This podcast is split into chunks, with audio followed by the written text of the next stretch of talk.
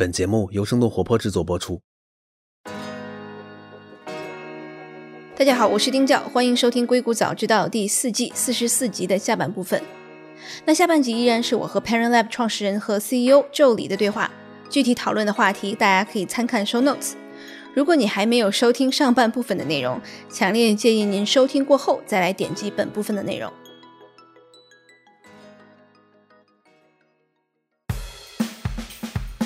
欢迎来到生动活泼传媒旗下《硅谷早知道》第四季。这个世界因科技创新而巨变，那就请和我们一起在最前线观察科技创新所带来的变化、影响和机遇。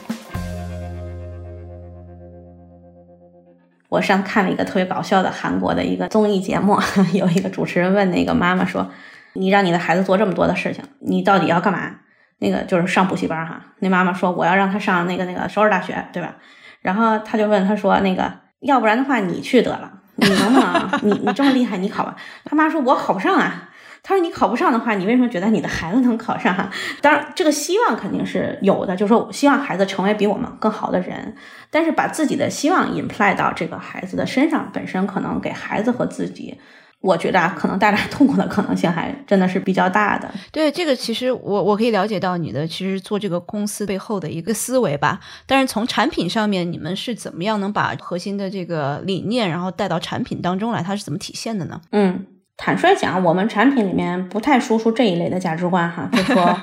因为这仍然是一个个人选择。但科学本身是，就是它有很强的客观性。我们主要就去讲客观的东西，像我刚才给你讲的阅读和搭积木的关系，或者是说话和走路的关系，对吧？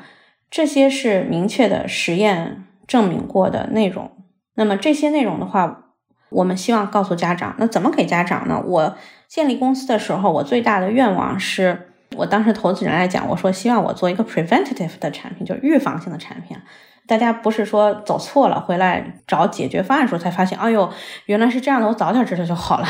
然后我其实希望是说大家能够提前去学，所以我最开始设计的产品呢是把内容按照孩子的年龄去做了一个区分，然后在这个年龄里面呢，以一个特定的，比如说每周听一次或者每周听两次的方式去把孩子吃穿住行的各个方面都谈到。这样的话，当你遇到的时候，就像我刚刚讲那些迹象。你第一次碰到他，你就知道，哎，我的孩子开始发展 theory of mind 了，因为他骗人了。对，这个你如果有机会看到我们那个章节的话，发展这个 theory of mind 的特别典型的第一个活动就是撒谎哈，这是个特别值得高兴的事儿。然后呢，对你就会知道，哎，他开始发展这个了。那么我们不仅会告诉你，哎，发展不同阶段的迹象是什么，我们还会告诉你说，这个发展本身它后面 theory of mind 的影响人的 empathy 的发展和这个共情能力的发展，对吧？然后呢？如果你想去支持他发展这个，你要做什么？那我们会告诉他说，你要去做我们叫做 dodgeball experience 啊，就是你要和孩子有很多的信号的互动。他扔过来一个信号，猜测你的心情，你要扔回去告诉他，嗯，我确实很高兴。然后我不只要告诉他我为什么，我不不不只要告诉他我很高兴，我还得告诉他为什么我很高兴。为什么你做这件事情我就不高兴了？我就把这些全说出来。那在大人之间可能不需要说，小孩之间他连不出来那么多的步骤的时候，我就得说。那像这些所有的，就是说如何识别发展的迹象，识别到以后想匹配，他说我应该做什么，这些东西都是有科学背书的内容。那我们做成了这个小的章节的内容，每一期大概十到十五分钟。然后音频之所以做音频，其实是因为家长听的时候不需要用手。他可以一边做饭一边听，跟我们播客一样，对对对对对，跟你们其实是一样，对，跑步的时候听，开车的时候听，对。吧？但是其实我们做了这个产品，当时买的人很多，呃，我后来上线四个月以后，发现说，哎，坚持不下去用，因为并没有遇到困难，所以啊，它不是问题驱动的学习，它可能稍微有点动力，对，动力有点差，嗯。对，所以呢，我们后来又开发了一个产品，把我们前期研究的主题的。后面的科学，因为我们当时库里面有三千多篇论文，就我们筛选过的论文，我们把它用知识图谱的这个技术拆成很小颗粒度的信息，把它放进一个这个类似于 Chatbot 吧，就是这个叫什么机器人的这么对话机器人对话机器人的这个系统里面。那么，嗯，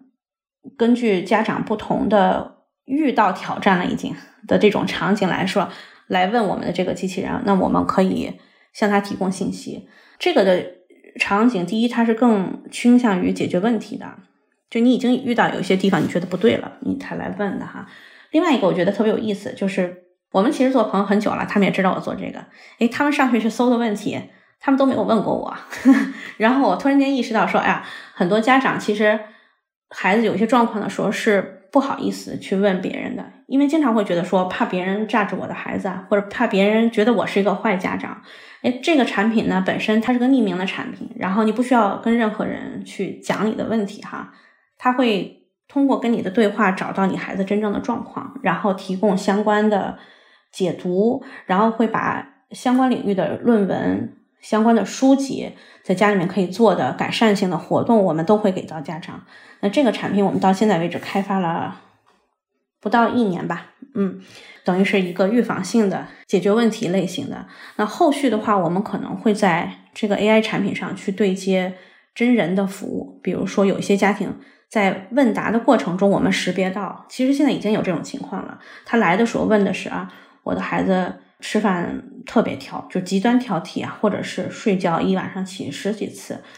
这个就非常有意思。因为你在网上搜这个问题，你会说啊，我的孩子睡觉睡不好怎么办？他可能告诉你做这五件事儿，孩子能睡好，对吧？但事实上，一晚睡不好有很多种情况，十二点才睡也睡不好。一晚上晚上老起夜两三次也是，有一些家庭的孩子是要起十几次的。那么实际上起十几次的状况，它是特定的病种的表征，嗯，比如说感官信号处理障碍，包括这个自闭症的早期的症状，然后焦虑症的症状里面都有一个晚上起很多次的这种。那我们的系统可以做到的是说。当你问我孩子睡不好的时候，我首先会很清楚的去识别，说这个孩子到底是哪种程度的睡不睡不好，对吧？那么当我识别出来他确实有一个值得顾虑的程度的睡不好的时候，我会用排除的方法去帮你排除掉到底是不是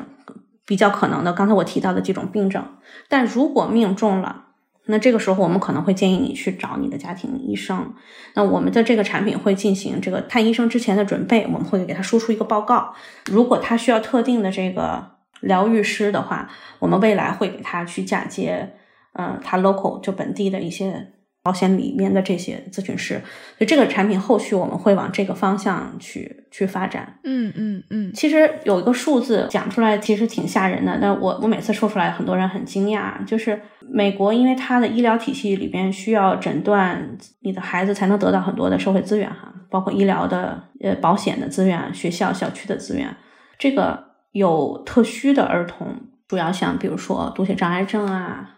多动症啊，然后。关闭状态就是 autistic 的这种孩子，这个总体的比例在一八年年底就已经有百分之十七点六了，接近百分之二十。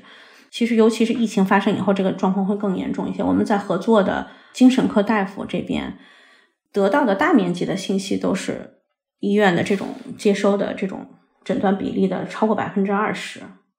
所以呢，其实很多我们看起来是孩子可能有个坏习惯。或者最近很奇怪，我的孩子有点难搞，有很多的这种迹象，其实都是已经可以，就是说能够让我们发现孩子需要更多的关注，或者是说医疗资源去尽早去处理。那我们希望这个就是解决问题的这个产品，能够通过比较简单的使用的这种可能性和不需要向别人讲说自己家里面不好意思提及的这些事情的这种场景，能够。帮助很多家庭尽早的发现他孩子的这种有可能的特需的状况，因为这种状况越早去干预，成功的几率就会越高，对儿童的智力和心智发展的影响也会越少。因为咱们这一代人长大的，可能跟美国这种大家的这个同年龄的人还是不太一样的。那为什么这个我们小时候可能是更多的就是有点。我不知道，很多是家长是放羊的，对我们好像就是自己成长起来的这种。我觉得这个跟社会形态不太一样。但是美国这一代人，他为什么会这么大的还在增长的这样的一个特殊需求的儿童的比例呢？这个我现在接下来谈的这个是我观察到的内容，不是科学论证的内容哈。我谈一谈我们合作的一些专家给我反馈的状况。有一个很大的影响因素哈，是电子设备的产生。这个研究从国家自然基金会 NIH 它的研究，其实是最近几年才开始进行的，就是关于电子屏幕对儿童的影响，到今年才有比较早期的一些结论，因为它需要的 cohort 就就它对照组的实验要进行很多年才能够得到这个结论哈。而且儿童发展也可能也得过好多年才能知道，对对，就是这个意思哈。那像今年已经验证的，比如说很早使用这个屏幕的小孩的语言发育是迟滞的，这个是明确的已经证明的。那么超过特定时间的使用的儿童，他有 aggression，就是这个攻击性，然后情绪波动非常大，这个也是已经论证的。我们合作的精神科大夫，他跟我讲，他最近几年收治的很，反正很大面积的儿童是假性的多动症，都是屏幕使用过多。那么他最简单的这个筛查方法就是，声称可能有多动症的这个儿童和家庭，第一件事情就是让家里面把屏幕先停两个星期，看看孩子的行为变了没有。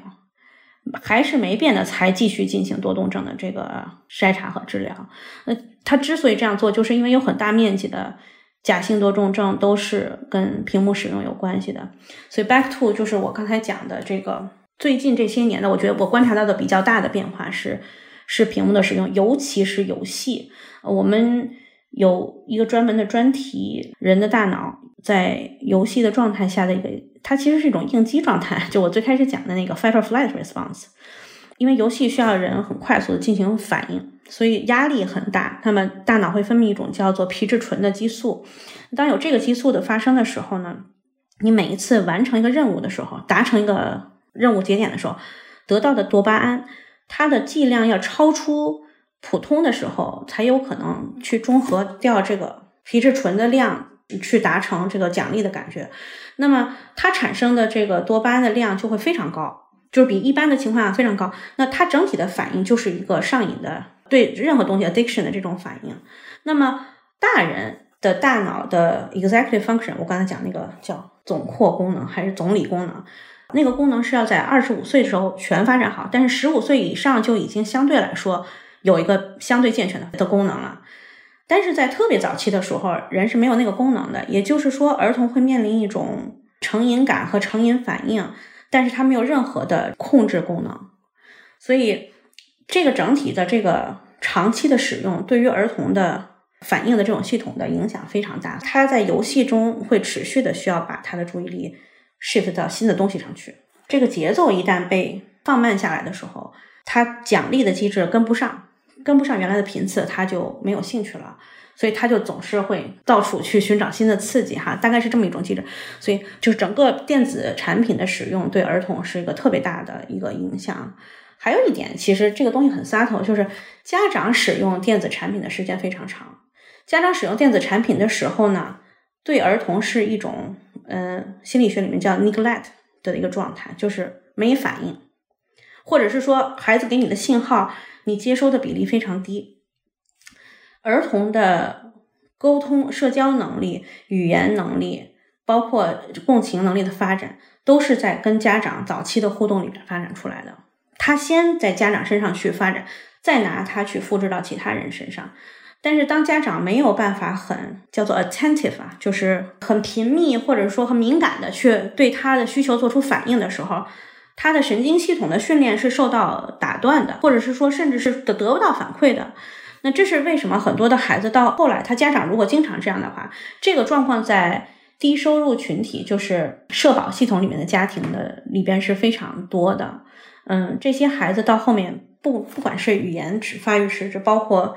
跟其就相对比较关闭，跟其他人社交都不太发育，整体上跟这个都有关系。那。在所有的动物里面，我们来相比哈，我们是社交性质的动物。我们对于和群体产生 connection 联系，尤其是和我们的首要照顾者产生 connection，就 connection 的意思是说，我有感受，你感觉到了，我因为这样的事情有这个感受，你知道了，这个是 connection 哈。嗯，人对于这个 connection 的需求啊，非常非常的高。当这个 connection 的能力或者得到的这个回馈产生偏差，或者是得不到的时候，在内在会产生非常强烈的影响，包括孤独感，包括持续不能够跟外部达成连接的时候的这个绝望的感觉、抑郁的感受，其实都会从这儿来。所以，美国的青年人里面整体上的 depressed 比率其实也是在上升的。所以，我觉得就是说，整个社会层面，电子产品本身有很大的影响。对，科技进步给我们带来了便利的同时，其实也带来了很多的问题。是的。然后你知道吗？我们的脑子在视觉识别的时候，识别人脸是一个特别优先的功能。当我们识别到人脸的时候呢？我们大脑打开的程度、活跃的程度都是不一样的。那么很多的孩子的学习过程，甚至都是对着屏幕来产生的，所以他的学习本身的效率其实都没有达到最佳。对，所以现在远程学习的这些可能效率是更低的。我那也 depends，比如他是跟真人学的话，那我觉得还是有有机会，还是 OK 的。然后这是所以整体上电子产品是一块儿，然后另外一块儿，我个人觉得哈，成年人本身很忙碌。我我觉得我们还有一些特定的观点啊，观念认为教育可能主要是学校给的，或者是书本上来的，对吧？对于家庭的关系对儿童的影响，我们是缺乏充分的认知的。在心理学的领域，近四十年吧，最底层就是这个基础性的研究叫做 attachment theory，就是依恋的理论，它之上建立了很多其他的研究的分支。它为什么在这个基础上？是因为人的安全状态，其实主要是儿童的，其实成年人也是啊，只是儿童身上更敏感。安全状态决定了人的叫做 internal working model，就是内在工作状态。越安全的人的大脑敏感的程度和打开的程度是越高的。我们有一个边缘系统 limbic system。它在感觉到安全的时候，它会少给予其他的这个系统 alert，叫警示。那么我们通往前脑，就我们人类的最核心的进化出来的这个部分，最大的这块大脑，它有个通道的，这个通道叫做 hippocampus，海马体。那么海马体其实它是有个阀门的，这个边缘系统识别到的当下越紧张，这个阀门关的越小。为什么呢？因为越紧张的时候，人在进化的过程中，哈。越不能去多想，野兽都要来了，我可能命要没了，我不能坐在这儿想我两分钟我应该怎么办，对吧？它这是一个生理功能，就是说有紧张感和不安全感的时候，要把前脑区给关上，然后通过你的这个动物性的反应去应对当下。所以他这个机制到现在是保留下来的。在另外一个层面上，这个孩子感觉越安全，他进入前脑的通道是打开越大的。然后越不安全，他越收缩着。所以，我们孩子记背，你经常会发现说，你怎么读了这东西读了那么多遍了，你怎么还是不知道是怎么回事啊？对吧？他的感官处理的信号不一定会进到前脑去处理。所以，关系就是儿童的安全感对于他的智商的所有的智力的发育的影响是非常非常关键的。然后，包括后续他看待世界的方式。与世界上其他人的 engage 的方式都取决于这个。那么，这个 attachment 或者说早期的这个安全感的建立，就是三岁之前和他的主要照顾者来达成的。如果说这个主要照顾者在早期没有执行他该有的功能，或者是他给这个孩子很多威胁感，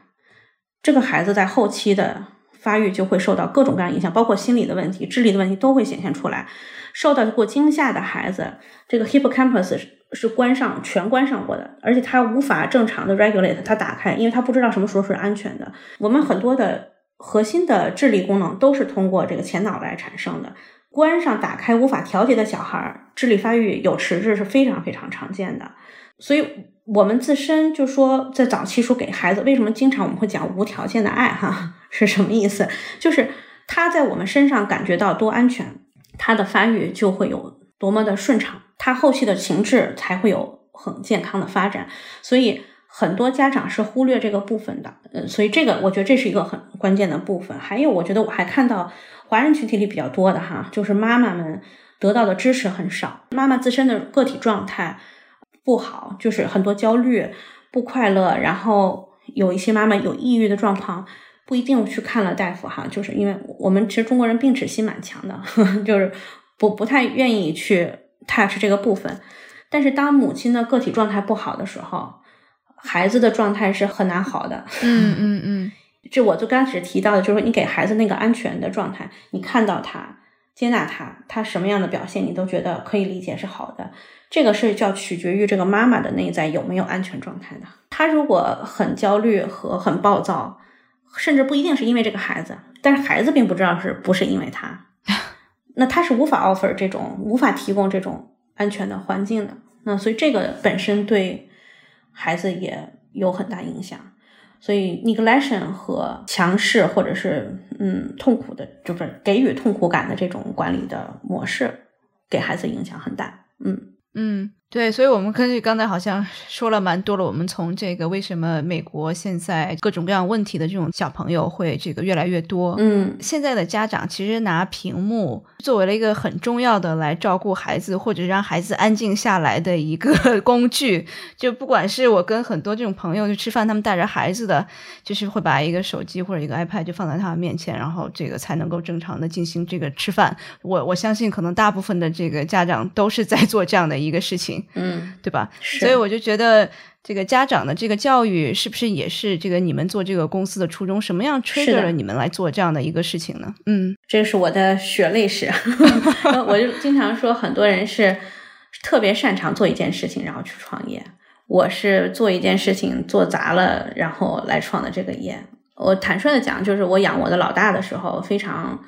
嗯难，也不能叫难。我最开始其实是管的，就是没怎么管。对，因为我长期很就是事业性的事业上，嗯，然后早期的时候忽略他很多，认为我给他很好的吃穿住行，他就能长好。那我老大其实是在七岁到八岁的时候，就是开始有一些特定的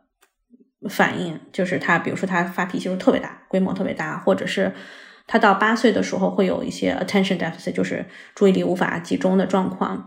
然后我一开始的理解是，哎，他病了，然后他有毛病。因为大夫当时还跟我说，呃，这样的孩子可能基因就和别人不一样，或者说他脑子的结构跟别人不一样，可能是是就是脑子的结构跟别人不一样是有可能的。因为我们所有的行为，就是家长的养育关系和，比如说使用 screen 这种，都影响脑子的物理结构。这个我不知道你听说没有这个研究哈，就是。屏幕使用多的小孩，大脑的灰质层都是更薄的，这是已经验证出来的。那么，对，所以我最开始就是那种管的非常少，而且我给他很多 screen time，从四岁多开始就允许他用，然后后来给他用很多，然后发现这个状况以后很绝望，因为当时我找到的医疗网络和医生并没有帮到我，而且我长期以为是他的问题，直到后来我认识了。就我现在的合伙人其中的一位哈，然后他介绍了一个专家给我，这个人跟我讲说，你的孩子你想让他变，你得先变了。然后我当时就在想，我挺好的，我我为什么要变？但是当时走投无路了，就因为找了很多办法不管用。后来我就调我自己啊，我就尝试过各种 therapy 或者是能试过的东西，我都去试了一下，我就变了。我变了以后，他立即就变了，就是 turn out 我儿子没有什么毛病。但这个需要过了两年多的时间，他整个的状况变得非常好，他学习也不落后，注意力也挺好，情绪脾脾气非常好，然后学习成绩蹭蹭蹭的涨。我亲眼目睹了我的孩子在我不同的养育方式下边的，就是翻过去个了的一种变化。我当时特别的懊悔，我就在想啊，我要是有一些东西我早一点知道，比如说我和他的关系对他。大脑工作方式的影响，我如果知道它有多重要，该有多好；或者如果我知道使用屏幕的 consequence 有多好，我特别希望我早一点知道。所以当时我就在想，说我我要做一个产品，我要让其他的家长们也早一点知道，至少不要等到说我们现在接接受的很多有一些找我们来做 counseling 的家庭，那孩子都已经十几岁了，到十四五岁的时候，孩子就要离巢了。这种时候，我们家长能做东西非常非常有限。还有一些就十六七岁的孩子有 depress 啊，或者这种状况也都有，就看着很难过。所以最开始就想帮到其他的家长尽早一点去学懂。我也问过我自己说，哎，我挺能学东西的。对，就为什么家长的教育就是一直在缺失，这也是我很大的一个问题。对对对，我觉得可能是我们过于自信了，就是觉得自己现在过得也挺好，就是你自己可能小的时候有很多的经历哈，就你刚刚讲的。我们自己放养的，或者我们被自自己家长很 harsh 的对待过，我们也长到现在这么大，挣挺多钱，活得挺好的，对吧？对我，但我自己后来还有一个体会，就是我为了他去改我自己，去去除我的焦虑感啊，调理我的这个情志的状态。我过得很幸福，现在处在一种我以前都不知道存在的人生可能的幸福的状态。我以前我觉得我也挺人生赢家的，就是钱挣了不少，然后房子住的也挺好，然后就是看起来都挺光鲜的。我我不幸，以前我不幸福，我经常很焦虑，我曾经一度 depress 过两次，但后来也觉得哎也活过来了。但现在不是，现在我就真的是第一是很幸福，第二。我现在有很大的 capacity，就是就是带宽去做很多的事情。我作为公司养我的两个孩子，我帮很多的人。然后我从来没想到过说，哎，一个人可以以这么轻松的状态做这么多的事情，很高效，而且我不觉得累，就是这个状态特别好。当然，最主要的，我首先希望我的孩子能变成这样的人。我经常在想说，我现在就觉得他们一定会活成比我更更棒的人哈。但我经常在想说，哎，如果这个世界上都是这样的人，就是。有很多爱，然后有很多的能量，我觉得这个世界就是会变成一个更好的世界。我前几天看 Donald Trump 的那个 niece 写的那本书叫《Too Much and Not Enough》，他表亲是一个心理学家，临床心理学家，写他的童年，他的这个性格很大程度上就是他的童年给他的。你从他的这个过去上，你非常生动的可以看到，就是。我我的孩子上 Waldorf School 哈，他的这个 founder 是建立学校的时候是二战之后，他也曾经说过，他说战争是内心有空洞的人来发起的，但是人内心的空洞很多都是在早期被挖出去的，就是挖挖下去的。那么，所以他他做了这个教育的系统，所以我就在想，如果我们能养出内在没有这些空洞的孩子，这个世界的就是会越来越好的。对对。对，其实我又不得不提到这个你那个联合创始人那个邵一波，他其实我听过他线下的分享，其实他在这个很多地方也都分享过，他自己其实是非常早就。这个事业有成，然后后面其实，在财富上面其实是没有任何问题。大家会想到，那肯定就会生活的非常幸福。但其实他自己分享的过程当中，他跟他的孩子的这个关系的时候，他看到了他父亲当时对他的这样的一个教育的这个影子，更多的是一些不好的一些阴影，对吧？所以他把这样的一个亲子的关系又。带到了他和他自己孩子的这样的一个关系里面，对对，所以他其实有一段时间一度也是非常的这个抑郁的。对我们俩遇上的时候同病相怜，但是我们现在都过得很幸福。而且我可以很简单的讲，就是这个幸福跟钱没有什么关系，纯粹是从我们的家庭和关系上获得的。当然事业上也还有一部分 input，但最主要的是来自于 loving connection with our family members。对对对对。我已经忘了，应该是不是哈佛的那个学者，他他说做的那个幸福的调研。其实人最后的这个归结到幸福，就是自己和周边人的这个关系。对，是的。他现在不只是跟我们做这一家公司，他投资了很多企业，就都是在做帮人获得幸福的。我觉得都是因为自己体验过这个变化，尤其是他是从那么一个有那么多的，就是财富了。仍然还没有足够幸福的状态，达到一个更幸福的状态。我没有他这么多的钱，但是也仍然有个很大的这个 migrate，所以很想带给很多的人。然后我自己跟我的同事说哈，我觉得养育是一个每个人对每个人来说都很公平的，一生一次，至少一次啊的一嗯，跳出自我，然后为了另外的一个人的一生。我是这个孩子哈，他一生的幸福能够有一个决心去改变自己的这么一个机会。我们其实很少遇到这样的能够让我们产生这么巨大的决心去改变自己的机会。然后，如果我们抓住这个机会，他会给我们很多的爱和幸福。所以，我就想在这个路上给别人当拐棍儿，就是我说大家愿意上这条路的话。当个拐棍送口水，大概就是我们把自己定位成这么一个角色。但是最开始可能还会有一些是，哎，启发大家上路这个功能啊，可能大概是这么一个角色定位。对对，这个我倒是就是想我们再深入讨论一下。就因为你是有了问题之后，你才发现我要去学习，我要去把这个改善一下。但这个我还没有遇到问题的这些人，你怎么样触达这些人的一个心理，让他觉得我一定要做这件事情？我相信没有无烦恼的家长。就是，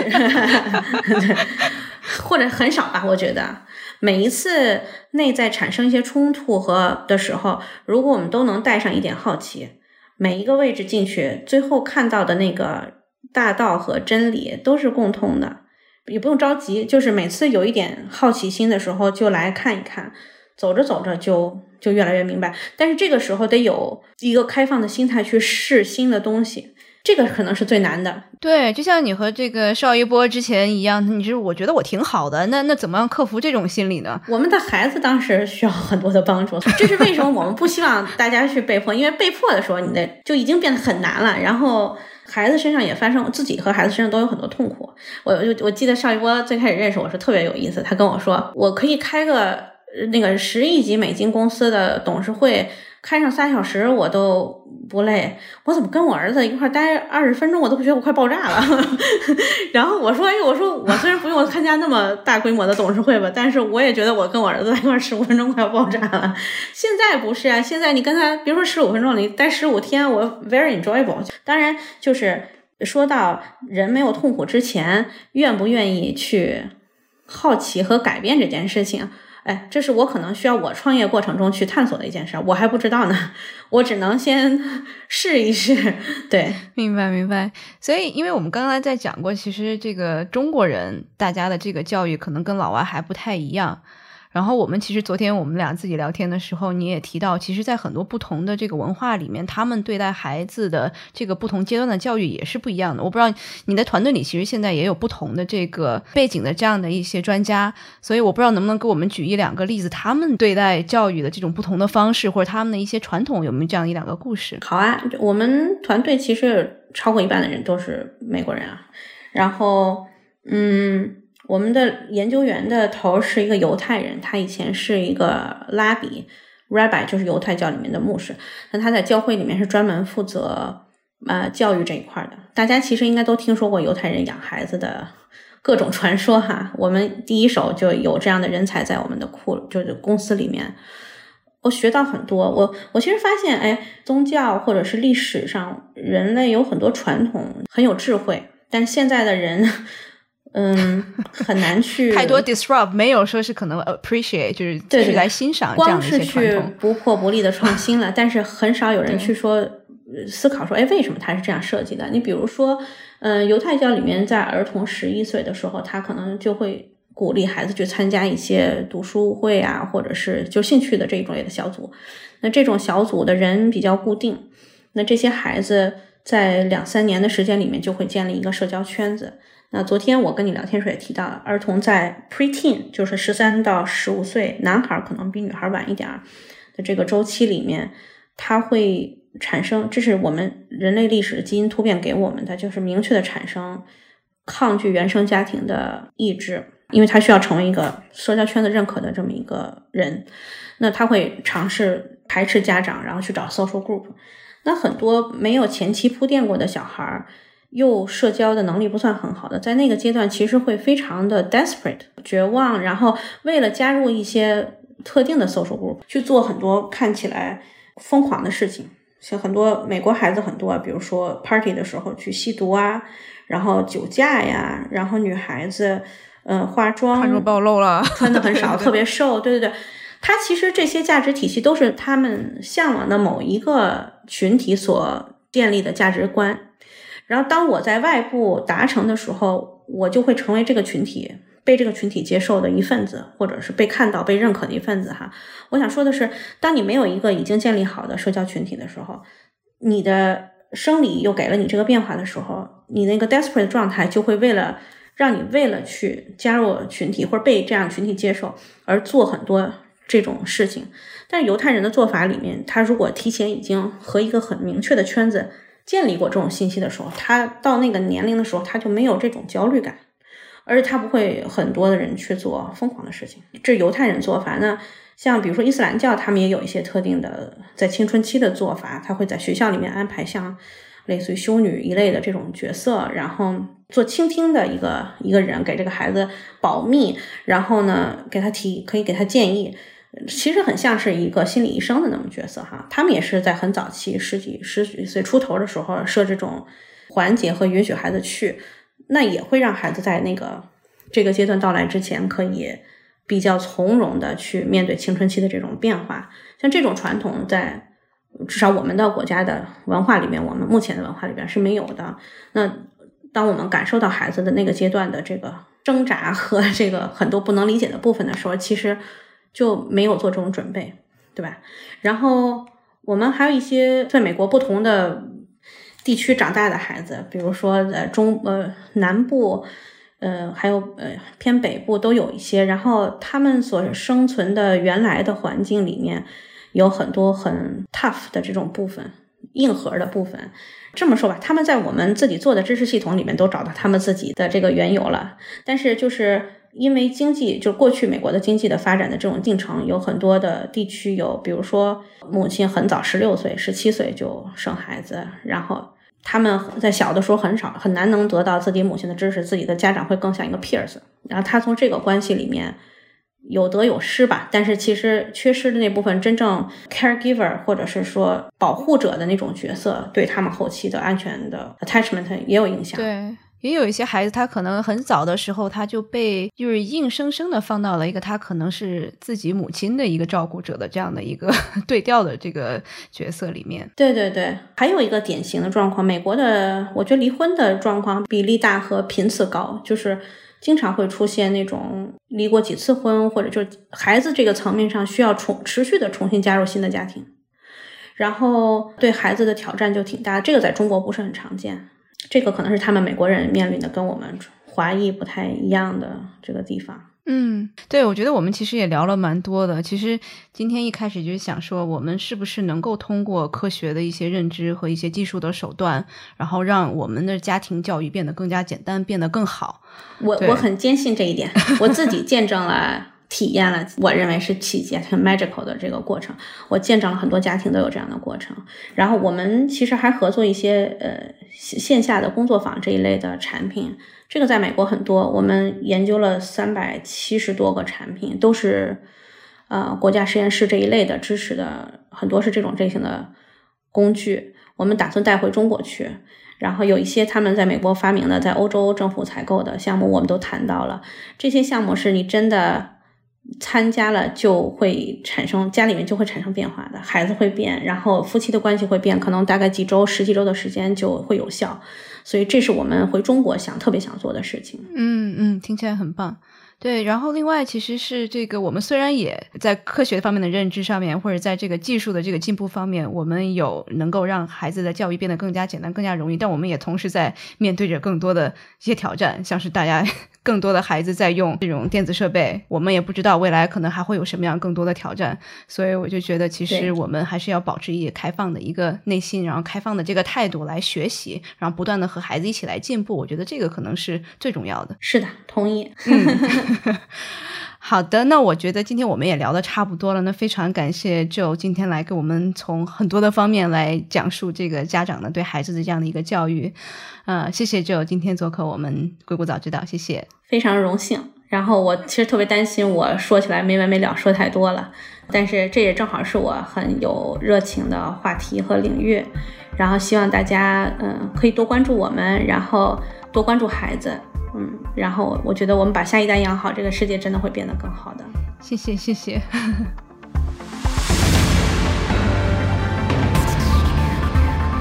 今天的节目就到这里。这期节目除了主播和嘉宾，也感谢我们团队的迪卡布里辛和 Luke，他们在最短的时间内完成了节目后期制作。还感谢小爱，他是每次将音频上传到各个平台的人，他同时也是生小英这个账号背后的小伙伴。同时也感谢子珊和 Amanda，是他们每次将音频整理成了文字，并发布在我们的微信公众账号上。如果大家想要长期关注我们，也可以订阅我们的微信公众号，搜索“生动活泼”这四个字就可以找到我们。也请您支持我们，例如在您所喜爱的音频平台上点赞打分，或者通过打赏的方式支持我们。打赏方式在我们的微信公众账号上以及网站声 FM 到 CN S H E N G F M 到 C N 上都能找到。当然，也可以转发给您一两位朋友们，让他们也听到这档节目。也请大家继续关注我们之后的报道。那我们下次节目再见。